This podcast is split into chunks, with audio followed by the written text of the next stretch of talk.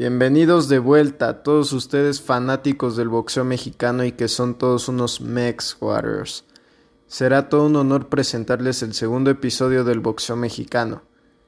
Esperamos que estén bien en el momento del día que nos escuchan y ojalá que disfruten de los siguientes minutos con nosotros, sus anfitriones. Yo soy Enrique Rocha, acompañado como siempre por Alexis Quintanar y Axel Arce. Díganos cómo se encuentran el día de hoy.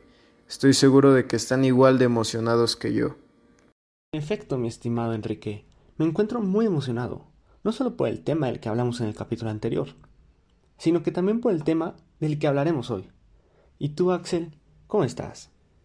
También me encuentro muy emocionado por el tema de hoy. Creo que es un tema del que todos nosotros, fanáticos del boxeo mexicano, deberíamos estar orgullosos. Así que vamos a iniciar porque ya no aguento más para tocar el tema y discutirlo con ustedes. Sin más demora, nosotros somos Axel Arce, Enrique Rocha, Alexis Rodríguez y nosotros somos Mex Warriors.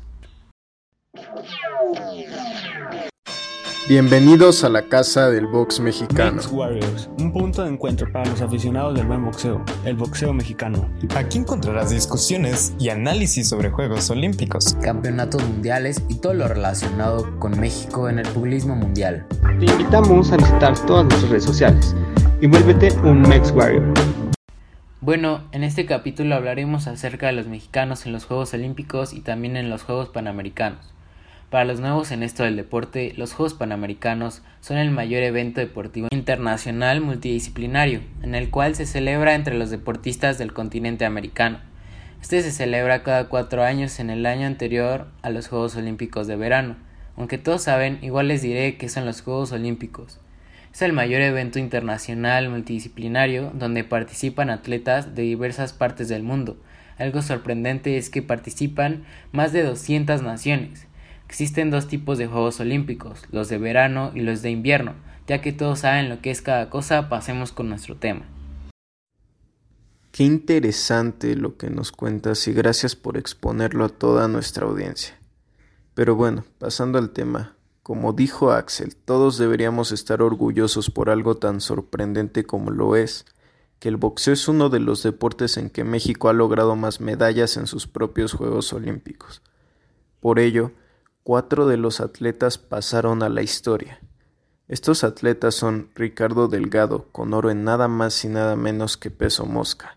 También Antonio Roldán, que se llevó el oro en peso pluma. Por otro lado, tenemos a Joaquín Rocha, con bronce en peso completo. Y por último, Agustín Zaragoza con bronce en peso gallo. Sorprendente, ¿no les parece? Concuerdo contigo, Enrique. Es algo sorprendente. Por cierto, se nos olvidó avisarles que en el capítulo de hoy tenemos a un invitado especial, alguien que nos va a explicar más acerca del tema, nada más y nada menos que Alberto Reyes. Mm, buenos días, Enrique, Alexis, Axel y a toda la audiencia de Mex Warriors. De antemano, les agradezco por invitarme y no olvidar de presentarme. Ah, bueno, cuéntenos un poco acerca del éxito de México en el boxeo. Mm, bueno, el tridente México, boxeo, Juegos Olímpicos no se apagó hace 52 años. Tras los clavados, el boxeo ha sido el segundo deporte en el que México tiene más medallas olímpicas, que son 13 medallas. Si bien es cierto que las dos únicas de oro fueron logradas en México en las Olimpiadas del 68. De hecho, que México es una potencia en el boxeo olímpico es algo que está vigente hasta el día de hoy. En los últimos Juegos, los del Río 2016, Misael Rodríguez obtuvo la presea de bronce. Genial, ¿no? Qué interesante, Alberto. Pero ahora cuéntanos un poco acerca de los cuatro atletas que se convirtieron en historia. Primero les hablaré acerca de Delgado. Su apodo era El Picoso y era un claro favorito antes de los Juegos Olímpicos del 68, los únicos en los que participó. Él participó porque su carrera como amateur tenía números brillantes, 125 triunfos y 4 derrotas. Incluso superó al polaco Arthur Olich en la final por decisión unánime. Claro, Alberto, es sorprendente la cantidad de triunfos en su carrera como amateur. ¿Verdad? Ahora vamos con Roldán. Él dejó por el camino al sudanés Abdel Aguada, al irlandés Eddie Tracy, al soviético Valery Platinov y al keniano Philip Watinge. Algo curioso es que su rival final, Albert Robinson, fue descalificado en el combate por la medalla de oro en el segundo asalto. Gracias a eso, Roldán consiguió la segunda presea dorada de la delegación.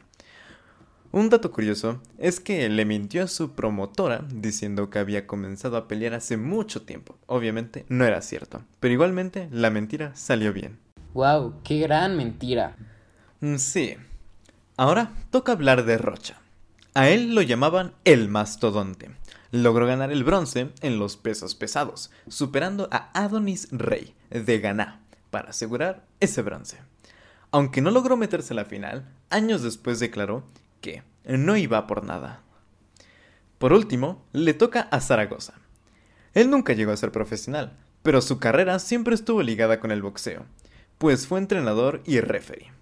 Se cambió de peso, de welter a medio, para acudir a los Juegos Olímpicos del 68, lo cual fue una muy buena decisión. Gracias a eso, saltó a la fama, consiguiendo la medalla de bronce tras superar por un 4 a 1 el checoslovaco Jan Hejduk. Es realmente sorprendente que, aún sin ser profesional, Zaragoza haya logrado obtener una medalla de bronce contra Jan Heyduk. También me sorprende mucho la fama que ganó gracias a esto. A mí también me parece muy interesante toda esta información acerca de los cuatro atletas que pasaron a hacer historia en el box mexicano. ¿Tú qué opinas, Axel? ¿Qué te pareció? Al igual que ustedes, me pareció bastante interesante algo más de lo que un mexicano puede estar orgulloso, en especial para los fanáticos del boxeo mexicano y para los Mex Warriors. Antes de acabar, le quiero preguntar algo a Alberto. ¿Cuál es tu pregunta, Axel? Mi pregunta es la siguiente. ¿Sabes cuáles pugilistas representarán a nuestro bello México en los Juegos Olímpicos de Tokio 2021? Hmm. Mi estimado Axel, Lamento informarte que esa información aún es algo que no sabemos con certeza, ya que el preolímpico de Buenos Aires, que se iba a dar desde finales de marzo del año pasado, fue cancelado por la pandemia del COVID-19. Qué mal que se hayan cancelado, pero era algo necesario para mantener la salud de todos nuestros boxeadores mexicanos, que por cierto ya se cumplió un año desde que inició la pandemia del COVID-19. Mucha razón, Axel. Qué bien que la mayoría de personas se ha cuidado para llegar sanas hasta hoy. Bueno, a mí también me parece lo más correcto que muchos se hayan cuidado por esta misma razón.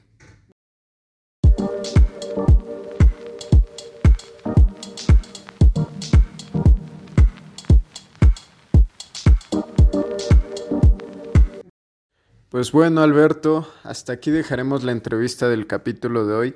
Muchas gracias por venir y acompañarnos en esta edición. No hay de qué.